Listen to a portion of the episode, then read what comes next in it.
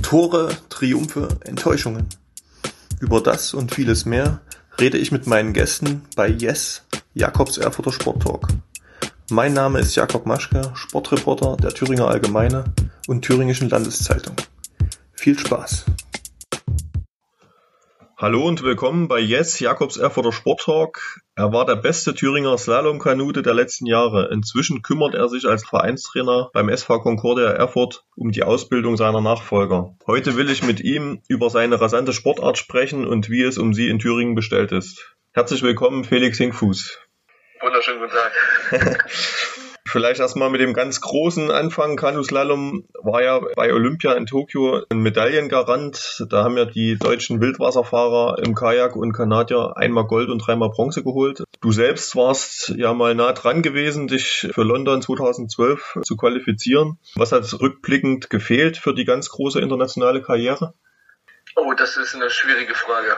Also ich würde schätzen, erstmal ein bisschen Glück, weil es auf einer Naturstrecke oder beziehungsweise ja in der Natur stattfindet, da braucht man immer mal ein bisschen Glück beim Plus. Und sonst glaube ich war schon ehrgeizig, aber die anderen waren alle ein bisschen ehrgeiziger, die es dann geschafft haben. Das okay. hat gefehlt, auf jeden Fall. Als vielfacher Landesmeister, ich weiß gar nicht, waren es zehnmal oder noch mehr? Also ich glaube elfmal waren es. Okay. Bist ja dennoch für den Thüringer Kanuslalom-Nachwuchs ein großes Vorbild. Seit zwei Jahren bist du jetzt Landestrainer ungefähr. Damals fiel ja gerade Corona-bedingt die zweite Saison in Folge ins Wasser, sprichwörtlich. Wie ist es deinem Sport in Thüringen seitdem ergangen? Also muss man sagen, ich glaube, wie bei vielen anderen Sportarten ziemlich schwierig. Also wir hatten jetzt nicht so einen Absprung bei uns im Verein, dass die Kinder gesagt haben, sie haben keine Lust. Aber man muss dazu sagen, dass die Motivation selbst sich anzustrengen oder so sehr nach unten gegangen ist. Also da ist nicht mehr viel mit, ah, wir wollen Wettkämpfe fahren, vor allem merkt man das bei den Jüngeren und bei den älteren Jugendlichen, sage ich mal, wo da die Zeit war, wo man sich entwickeln kann, wo es wichtig ist, an Wettkämpfen daran teilzunehmen. Da hat man dann gemerkt, so dass die dann gemerkt haben, sie wollen auch andere Sachen machen und dann ist das Training da nicht mehr so wichtig und ja, es ist sehr schwierig gewesen, sie danach wieder zu motivieren, auch während des Trainings sich anzustrengen. Mhm. Das sieht man jetzt auch so ein bisschen an den Teilnehmerfeldern bei den Landesmeisterschaften. Da waren ja jetzt am vergangenen Wochenende in Erfurt und Weimar wieder zwei Stationen sozusagen. Da sind die Starterfelder ja doch deutlich kleiner als in der Vergangenheit. Machst du dir grundsätzlich Sorgen, dass es bei vielen Vereinen, die den Sport seit vielen Jahren betreiben, vielleicht bald gar keine Slalomkanuten mehr gibt? Ich mache mir in dem Sinne Sorgen, dass eventuell die Wettkämpfe, die wir veranstalten hier in Thüringen, keinen Sinn mehr machen, weil, wie gesagt, zu wenig Starter sind weil das ist auch ein ziemlicher Aufwand, die Wettkämpfe zu organisieren. Da haben wir Glück, dass wir sehr viele ehrenamtliche Helfer einfach haben, die das mit organisieren. Aber sonst ist es sehr schwierig. Ich mache mir jetzt nicht Sorgen, dass vielleicht es keinen Kanusport in Thüringen mehr gibt. Es wird es schon geben, aber ich mache mir Sorgen, dass es halt weiter vor sich hin plätschert und da immer weniger Interesse besteht, irgendwo ein bisschen Leistung zu zeigen. Also da mache ich mir schon in dem Hinblick Sorgen. Wir waren früher zumindest, wenn wir bei Wettkämpfen waren, haben auch die anderen Bundesländer gewusst, dass Erfurt in Thüringen liegt und jetzt weiß wahrscheinlich keiner mehr, was er eigentlich ist. okay. Also es hat schon deutlich nachgelassen jetzt auch mit Talenten, die dann auch auf Bundesebene oder vielleicht sogar international dabei sind, ja.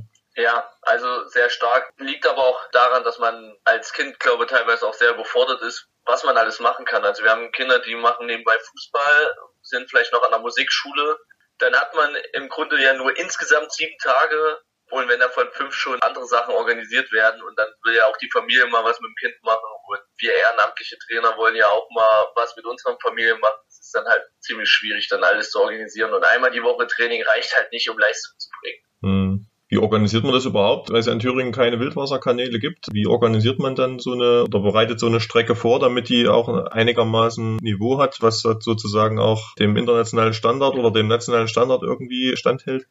Also man muss sagen, in Thüringen ist es möglich, dass man die Kinder und Jugendliche so bis 14 Jahre unterstützen kann, so dass sie, wenn sie intensiv trainieren, auch bei ihrer Altersklasse deutschlandweit so unter die Top 10 kommen können. Alles danach ist schwierig, also weil man dann sehr viel Wildwasser fahren muss, um auch besser zu werden, vor allem weil die deutschen Meisterschaften für die Jugendjunioren, also alles ab 15 aufwärts, im Wildwasser stattfindet. Wir als Verein damals waren in den Sommerferien fast sechs Wochen einfach unterwegs und waren halt in der Tschechei, in der Schweiz, in Italien. das ist halt ein ziemlicher Aufwand, vor allem für die Trainer auch, die das halt ehrenamtlich machen und nichts bekommen. Mhm. Es ist halt auch ziemlich schwierig und wir haben in Thüringen leider nicht die Möglichkeit, dass wir sie dementsprechend weiter fördern können und müssen dann sagen, notgedrungen, ja, entweder nach Leipzig, Halle oder nach Augsburg. Ja. Was anderes macht keinen Sinn. Okay, also erübrigt sich meine nächste Frage wahrscheinlich schon ein bisschen, weil ich eben auch mal wissen wollte von denen, die es zurzeit in Thüringen betreiben, ob da überhaupt jemand das Zeug dazu hat, sozusagen den internationalen Durchbruch zu schaffen. So also, wie du es jetzt angedeutet hast, die, die wirklich gut sind und die auch einer richtigen Förderung bedürfen, die sind wahrscheinlich gar nicht mehr hier, ne? Genau, die sind gar nicht da. Es wurde mal von einigen Sportlern in Erfurt darüber gesprochen, auf die Sportschule zu gehen in Halle. Dann kam Corona und dann hat sich das alles zerschlagen. Und dann ist in der Corona-Zeit das ja so gewesen, dass die äh, Leute, die im Kader waren, ich glaube CD-Kader, also so Anschlusskader und sowas, die durften trainieren, aber unsere durften halt nicht trainieren und dann fehlt halt einfach mal zwei Jahre Training und das mhm. kann man nicht aufholen. Das ist unmöglich. Und wie ist jetzt aktuell konkret beim SV Concordia Erfurt die sportliche Situation jetzt? Du bist ja da auch Nachwuchstrainer. Also wir haben für unsere Verhältnisse viele Sportler, die wir betreuen können. Das mhm. ist alles gut. Also da haben wir eher keine Sorgen. Wirklich große Sorgen haben wir, was die Motivation im Training angeht. Da müssen wir aber auch sagen, dass die Kinder nicht alleine schuld sind. Da sind auch die Eltern dran schuld. Also manchmal hat man das Gefühl, dass die Eltern denken, wir sind einfach nur eine Betreuung, also zwei Stunden mal abgeben und dann fertig. Aber so ist es nicht, weil wir investieren ja auch unsere Zeit, machen uns einen Kopf, wie das funktioniert. Es ist vielen Eltern, glaube ich, gar nicht bewusst. Also wenn ich zum Beispiel Nachrichten bekomme, eine halbe Stunde bevor das Training anfängt und da wird gesagt, ja, mein Kind kommt nicht, ähm, es müssen mit dem Fahrrad fahren und es regnet draußen wo ich mir dann denke, Leute, wir machen Wassersport. Hm. Also ob man von oben oder von unten das wird, ist völlig egal. Und es ist nicht so, dass wir kein Haus hätten, wo die sich umziehen können oder wo man Sachen aufhängen könnte. Also solche Ausreden kriegen wir halt. Da hast du natürlich als Trainer auch nicht wirklich Bock. Da fällt auch die Motivation. Das mit dem Haus ist ein gutes Stichwort. Bei der Regionalsportkonferenz im vergangenen Jahr, da hat ja euer Verein beklagt, dass der Wassersport allgemein zu wenig städtische Unterstützung erfährt und dass ja auch das Bootshaus zum Beispiel am Nettelbeckufer dringend erneuert werden muss oder die ganze Anlage dort. Tut sich diesbezüglich was? Peu à peu passiert immer mal was, aber so das große Ganze steht alles in den Sternen, dass das mal komplett renoviert wird. Also unser Vorstand tut sehr viel. Dadurch haben wir zum Beispiel auch neue Türen endlich bekommen oder wir haben neue Duschen gekriegt, wo man sagen muss, wir haben eine Dusche in jedem Umkleideraum, wo halt eine Person rein kann sozusagen. Ja, wir müssen aber noch da probieren, noch mehr hinzubekommen. Aber ich denke, unser Vorstand, die machen da schön Druck. Aber es ist berechtigt. Man muss da sehr viel kämpfen. Das ist aber, liegt aber nicht nur an uns Verein. Ich glaube, da haben viele andere Vereine auch zu kämpfen. Du persönlich willst ja, wie du mir gesagt hast, dieses Jahr wahrscheinlich nochmal an deutschen Meisterschaften teilnehmen. Was ist dort dein Ziel? Also erstmal muss ich mich qualifizieren für die deutsche Meisterschaft. Dann muss ich erstmal nach Spremberg, da ist die Gruppenmeisterschaft Ost. Und wenn man da unter die besten zwei Drittel kommt, hat man sich qualifiziert, um bei der deutschen Meisterschaft mitzufahren. Mein Ziel ist es, eigentlich ins Halbfinale zu kommen. Das wäre schon ziemlich realistisch, weil ich bereite mich natürlich darauf vor, aber nicht mehr so intensiv wie früher, wie so 2018, als ich noch ins Finale gekommen bin, weil ähm, ich halt arbeite und dann noch andere Sachen zu tun habe nebenbei und weil mein Hauptsport jetzt so Richtung Rugby gegangen ist. Okay. Erstmal nochmal zu dem Kanu-Thema, weil das andere können wir dann kurz nochmal im Anschluss machen, um das mal den Zuhörern oder den Lesern auch zu verdeutlichen, wie viele schaffen es ins Finale und wie viele ins Halbfinale, also unter den wie viel Besten ist man dann in Deutschland, wenn man das schafft? Okay, also ins Halbfinale schaffen es die besten 20. Insgesamt qualifizieren sich für die deutsche Meisterschaft dürfen eh nur 35 maximal daran teilnehmen. Und davon qualifizieren sich die besten 20 fürs Halbfinale und die besten 10 fürs Finale. Mhm. Und da sind dann auch wirklich bekannte Namen dann dabei, die auch bei Olympia zum Beispiel auch dann. Äh, genau, die, der Hannes Eigner zum Beispiel, gegen den würde ich dann fahren. Ja. Und viele andere bekannte Namen auch noch, ja. die in der Nationalmannschaft sind. Hast du den auch schon mal besiegt oder ich meine, wenn der mal nicht so einen guten Lauf hat oder so und du richtig durchziehst, also ist da das, das Leistungsgefälle, sag ich mal, sehr groß von diesen Spitzenleuten gesehen oder? Ich habe ihn auch schon mal besiegt, da hat er halt einen groben Schnitzer gehabt und dann hatte ich Glück, dass ich da die Passage besser geschafft habe. Das ist aber schon sehr, sehr lange her. Ich mhm. habe auch den Alexander Grimm, der 2008 Olympia gewonnen hat, den konnte ich auch schon mal besiegen. Okay. Naja, das ist ja trotzdem schon mal so ein persönlicher Erfolg auf jeden Fall, ne? Das auf jeden Fall. Ja. Ja, Rugby, das höre ich jetzt auch zum ersten Mal. Erzähl mal kurz, wie kam es dazu?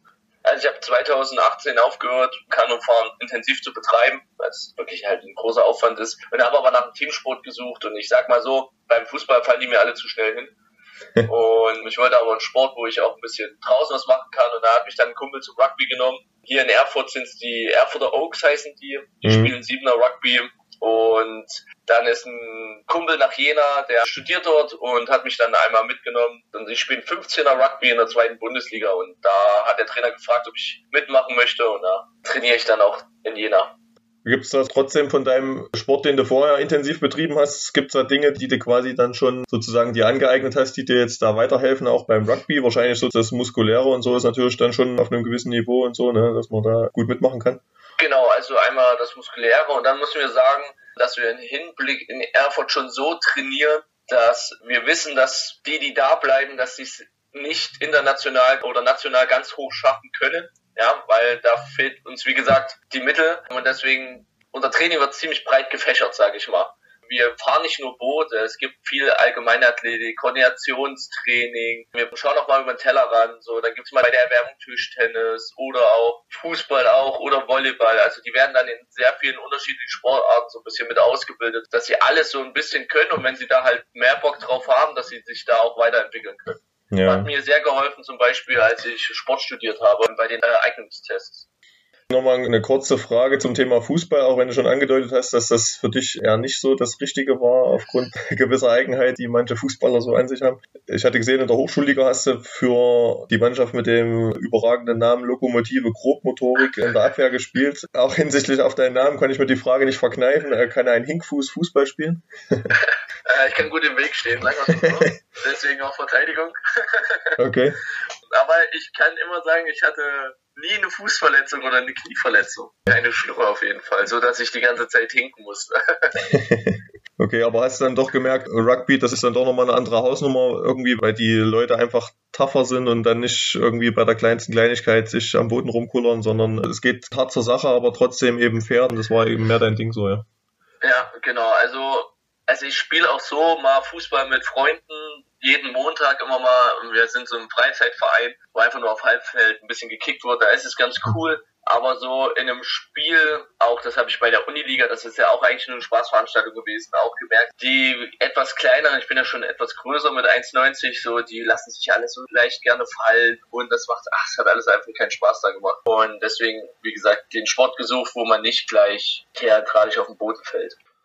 Okay, Felix, danke für die Zeit. War ein interessanter Einblick auf jeden Fall. Wünschen wir dir natürlich in all deinen Sportarten, die du betreibst, als Sportler und als Trainer noch weiterhin viel Erfolg in der nächsten Zeit. Und äh, ja, freuen uns dann wieder von dir zu hören. Ja, vielen, vielen Dank für das Interview. danke.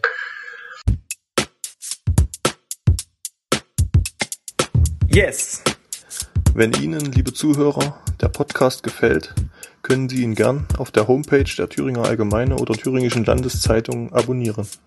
Feedback, Fragen und Anregungen können Sie per Mail über jakob.maschke.funkemedien.de oder bei Facebook an mich richten. Bis zum nächsten Mal.